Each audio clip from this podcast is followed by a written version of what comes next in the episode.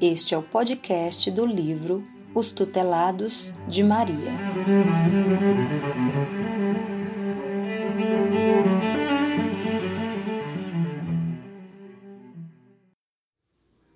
Quadros do Espírito Marcos.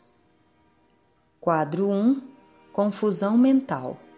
Data 27 de 10 de 92 Meu quadro retrata a minha mente ao ingressar na colônia de recuperação de drogados e mostra como fiquei após conhecer a dolorosa passagem daqueles que não souberam aproveitar a vida na terra. Escrevo e pinto também pela paz e esperança de um novo dia. Estou aqui para falar da minha vida. Os momentos que irei relatar serão de dor e alegrias. Rogarei em nome de Jesus por uma juventude mais cristianizada e por um mundo de amor para os jovens. Retornarei na próxima semana. Obrigado a todos. Com Jesus em nossos corações. Marcos. Quadro 2 Uma chuva de bênçãos. Data 3 do 11 de 92. Certa noite, ainda preso à loucura do passado, que para mim ainda era presente, eu ainda pensava estar vivo. Desesperei-me. Uma falange de irmãos se aproximou de mim e maldosamente fizeram com que eu percebesse o que eu era na realidade, mais um que passava da vida para a morte por meio do abuso da liberdade que Deus havia me confiado. Por uma dose a mais de cocaína, eu estava preso a uma situação que não sabia qual era.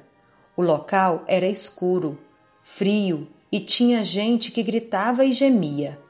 Era, na verdade, um cemitério, e eu não conseguia enxergar e nem entender direito tudo aquilo. Ao mesmo tempo em que me sentia anestesiado, sofria dores absurdas, não tinha a mente sob controle e não conseguia pensar. De vez em quando, percebia que riam de mim.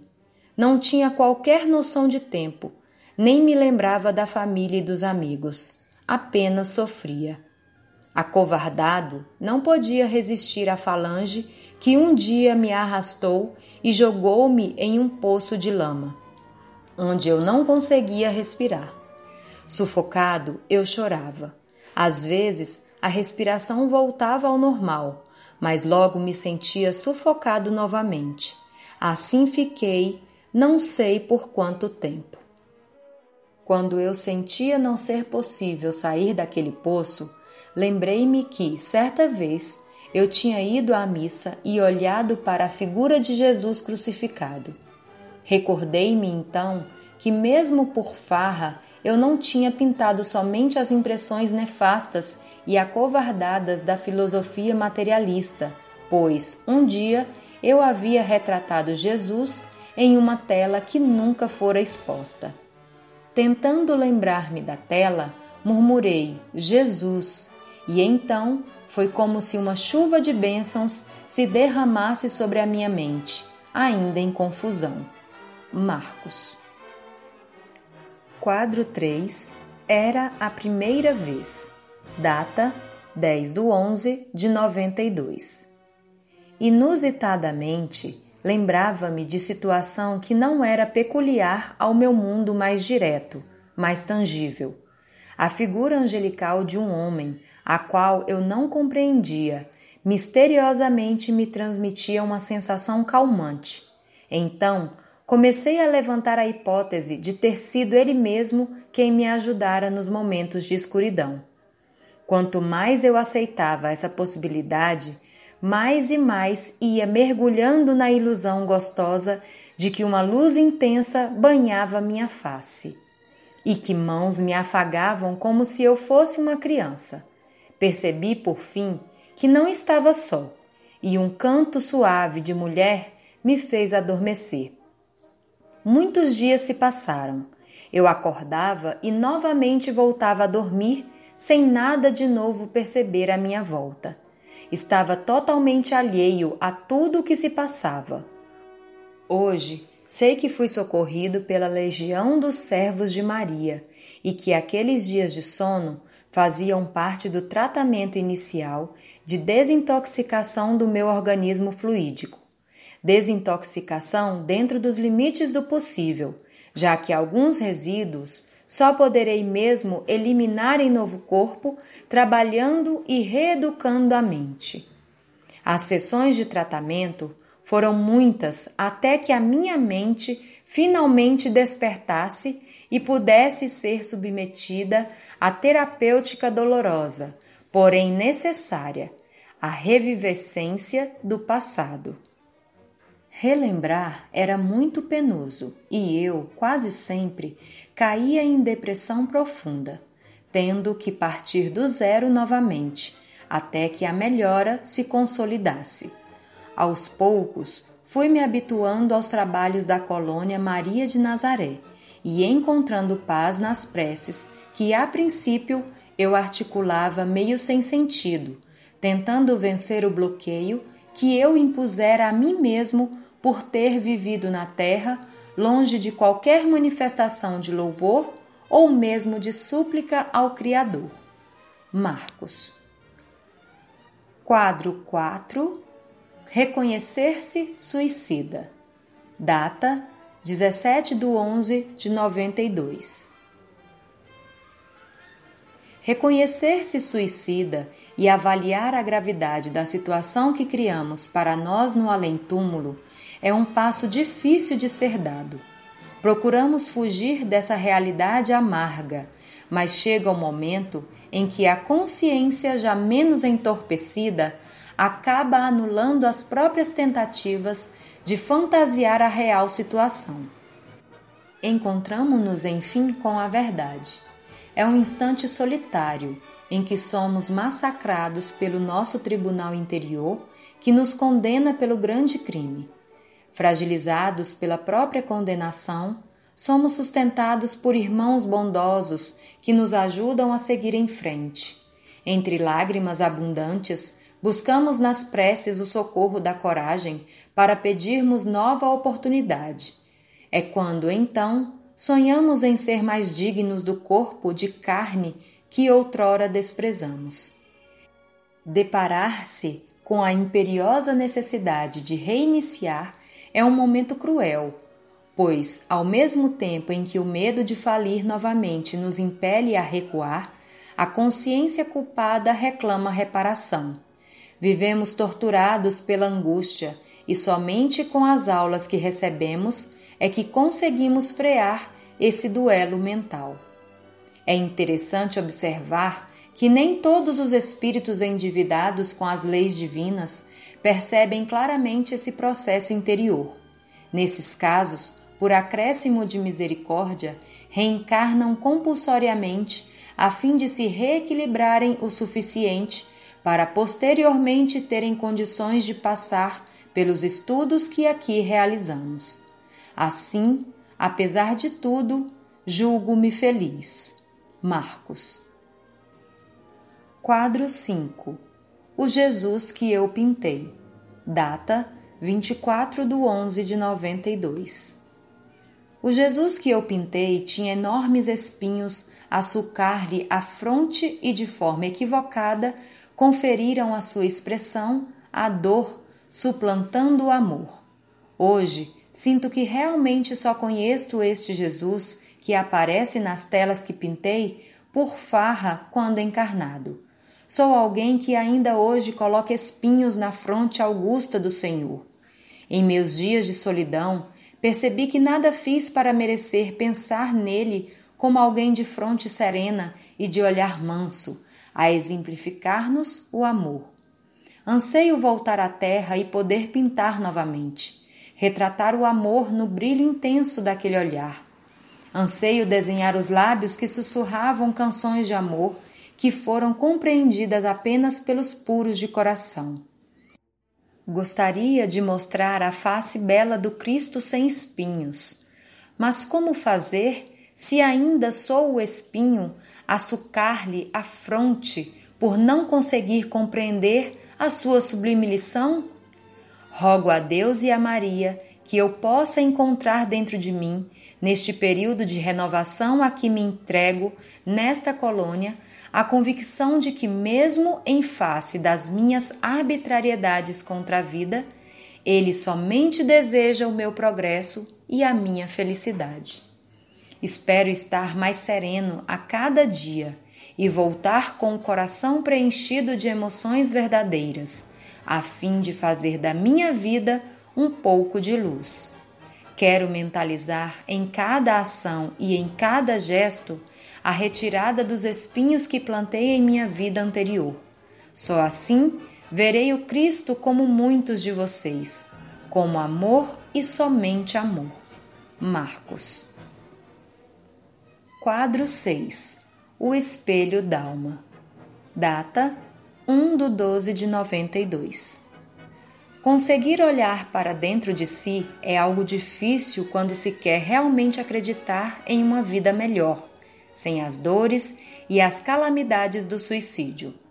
Surge a visão de um ser que mais parece trincadas e envelhecidas peças de porcelana, cheias de pó e sem contornos definidos. Somos assim, a decepção, ao nos sentirmos como tal, enlouquece-nos.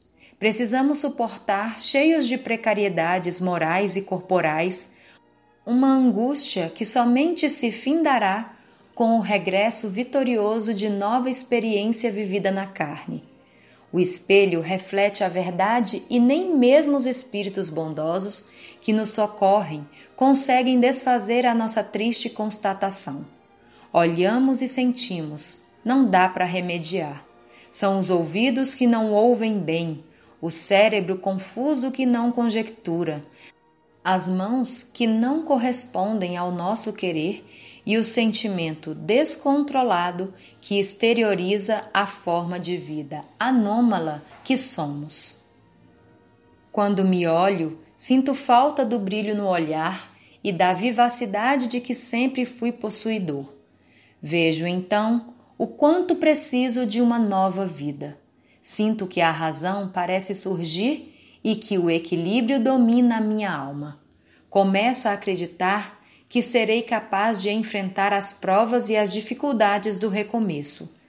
São tantos dias estudando e vivenciando lições que nos fortificam que rogamos a Jesus a oportunidade de reencarnar o mais breve possível. Somos avisados, então, de que tudo se encontra em fase de planejamento preliminar e interrogamo-nos se já é chegada a hora. Passam-se os meses e percebo a cada dia que eles sabem muito mais do que nós. As crises se repetem, mas não mais as que vivenciáramos na enfermaria.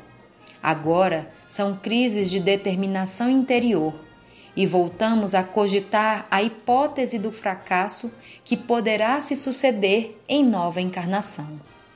Nesses momentos, a necessidade da prece se faz imperiosa, pois precisamos nos amparar em Maria e na esperança de não mais fracassar. Assim prosseguimos, encorajando-nos nas lições evangélicas, nas dramatizações, nas visitas a instituições e também no tratamento cada vez mais profundo para melhorar a nossa capacidade de resistências às provas. A oportunidade do recomeço vai surgindo cada vez mais próxima. Marcos. Quadro 7 Caminhos. Data 8 de 12 de 92. Chega enfim o grande momento Finalmente, a bagagem mínima está completa. É hora de partir. Seremos aceitos no departamento que coordena o retorno à carne. Estamos eufóricos, desejando começar o doloroso testemunho que irá modificar a nossa indesejável condição de suicidas. Queremos estar em condições de avançar mais em nossas conquistas eternas, mas sem a recapitulação necessária, ficaremos presos ao nosso desequilíbrio e devedores perante a lei maior.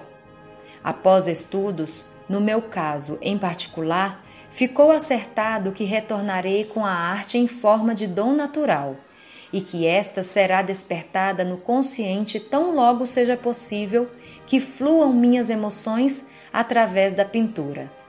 Estou muito feliz, pois nem todos na minha turma tiveram esta permissão. Retorno com o resgate amarrado em torno das dores físicas, muito agravadas no estômago e no fígado, embora todo o organismo venha a ser debilitado. Terei a oportunidade de conhecer a doutrina espírita e sentir de perto o Cristo que antes pintara por farra. Ele será por mim exaltado e reverenciado em telas que aqui ficaram verdadeiramente belas do ponto de vista evangélico. Assim me expresso, porque agora sei diferenciar o belo artístico do belo realmente belo, ou seja, a beleza que constrói e anima o coração macerado pela dor e que é capaz de expressar os bons sentimentos. Dói profundamente o fato de que não terei almas caras ao meu redor, mas, pelo menos, contarei com o auxílio de nobres irmãos que me aceitarão como filho e que me darão a ajuda de que tanto preciso. Ainda jovem, serei tentado pelas viciações da carne, comuns aos adolescentes do século em curso, e verei desaparecer aqueles que me darão a vida. Terei que mover montanhas entre a minha consciência arraigada ao desmando e a nova vontade ainda débil que precisa ser fortalecida. Poderei encontrar apoio na doutrina consoladora, que se expande atualmente e que promete ser a luz do século XXI. Estou ao mesmo tempo emocionado e preocupado. Rogo a Jesus que nos auxilie a cumprir os nossos resgates e me despeço deste grupo pedindo a Maria, minha adorável benfeitora, que nos guie nessa jornada para que possamos chegar ao termo dela sem os débitos angustiosos que contraímos por não conhecer o Cristo que vocês já conhecem.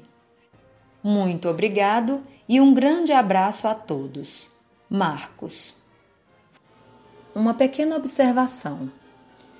Ao final do podcast, vocês podem acessar semanet.org.br e lá tem o link para o nosso livro. Os quadros narrados aqui neste podcast estarão lá para vocês poderem contemplar.